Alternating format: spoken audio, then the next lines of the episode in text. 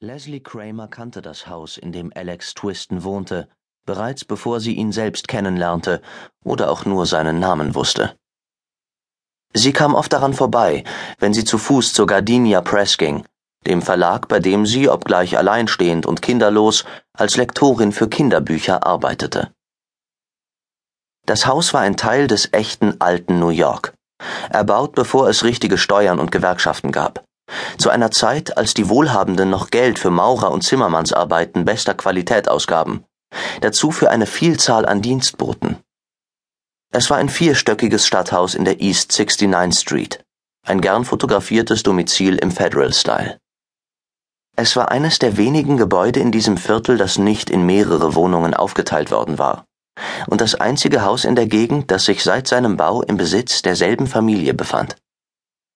An der Fassade war eine polierte Messingplakette mit dem Entstehungsjahr 1840 angebracht. In den Blumenkästen blühte fast immer etwas. Schneeglöckchen im Frühling und danach Tulpen, fleißige Lieschen, Geranien und verschiedene Sorten Zierkohl. Der Laternenpfahl neben den acht Treppenstufen, die zur Veranda führten, war das ganze Jahr über mit funkelnden blauen Lämpchen umwunden. In diesen Räumen waren die Twistons geboren worden und gestorben. Hier hatten die Twistons gelebt, Rechtsanwälte und Ärzte, Politiker, Bohemiens, Trunkenbolde und Faulpelze. Alex war in diesem Haus gemeinsam mit seinen Schwestern Catherine und Cecil aufgewachsen. Ihre Welt war dieses Gebäude, mit seinen melonengroßen Mahagonikugeln auf allen Treppenpfosten, mit üppigen Stuckrosetten an den Decken und Holztäfelung im Salon und in der Bibliothek mit antiken, in Rot, Purpur, Blau und Gold schimmernden Perserteppichen auf den weitläufigen Dielenböden. Catherine lebt seit langer Zeit als buddhistische Nonne in Thailand.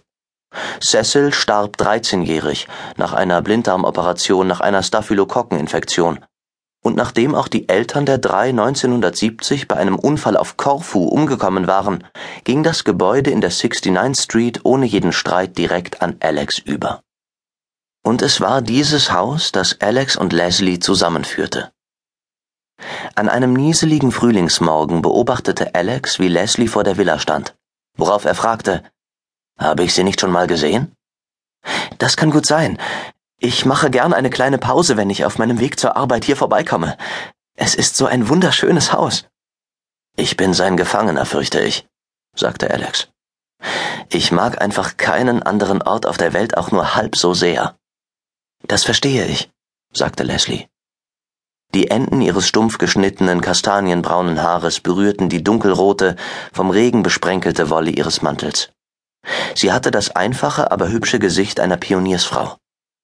Ihre Augen waren hellgrün, und obwohl sie lächelte, machte sie irgendwie einen reizbaren, leicht verletzlichen Eindruck.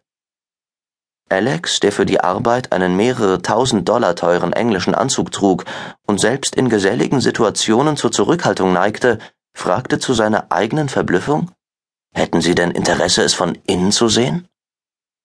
Von da an bis zum näheren Kennenlernen und zur Hochzeit verstrichen gerade einmal fünf Monate. Und es entging Leslie nicht, dass manche Leute sie für ein Luxusweibchen hielten, das Alex Twiston sich in der Midlife Crisis geangelt hatte. Obwohl sie ihn liebte, und obwohl er sie ebenfalls liebte, da war sie sich sicher, und obwohl sie fast dreißig war, genauer gesagt 28, und eine ausgezeichnete, genauer gute Stelle bei einem erfolgreichen, genauer aufstrebenden New Yorker Verlag hatte, der Umstand, dass sie 17 Jahre jünger als Alex war, dass er reich, kinderlos und wahrscheinlich, genauer eindeutig, auf der Suche nach einem Erben war, machte aus Leslie ein Luxusweibchen was in den wohlhabenden Kreisen von Manhattan als Synonym für eine gesellschaftlich sanktionierte Edelvariante der Prostitution gilt. Inzwischen lastet auf dem glanzvollen Luxusweibchen allerdings ein erheblicher Makel. Seit drei Jahren versucht Leslie schon schwanger zu werden. Weshalb sie mit Alex gerade im Anbau der Herald Church in der West 90th Street sitzt. In einem deprimierenden, klaustrophobischen, übel riechenden, schlecht beleuchteten Kellerraum in dem die beiden an dem zweimal wöchentlich stattfindenden Treffen der Selbsthilfegruppe für unfruchtbare Paare teilnehmen. Während Leslie den Blick über den abgenutzten Linoleumboden, die Gipskartonwände und die Metallklappstühle schweifen lässt, schlägt sie die Beine übereinander und versucht den Ausdruck auf dem langen, schmalen, ernsten Gesicht ihres Mannes zu deuten. Der ist jedoch so undurchdringlich, wie wenn Alex im Aufzug zum obersten Stock des Erskine Building fährt, wo die altehrwürdige Kanzlei Bailey, Twiston, Kaufman Chang ihren diskreten Geschäften nachgeht. Eigentlich wollen und brauchen weder Alex noch Leslie die psychologische oder moralische Unterstützung anderer von Unfruchtbarkeit betroffener Paare. Sie nehmen teil, weil Alex die Theorie entwickelt hat, bei solchen Treffen gehe es nicht nur darum, schluchzend Bekenntnisse abzulegen, wie bei den anonymen Alkoholikern, sondern auch darum, Informationen über Behandlungsmethoden und Reproduktionsmediziner auszutauschen. Bisher haben sie allerdings noch niemanden getroffen, der etwas anderes unternommen hat als das, was Alex und Leslie ausprobiert haben.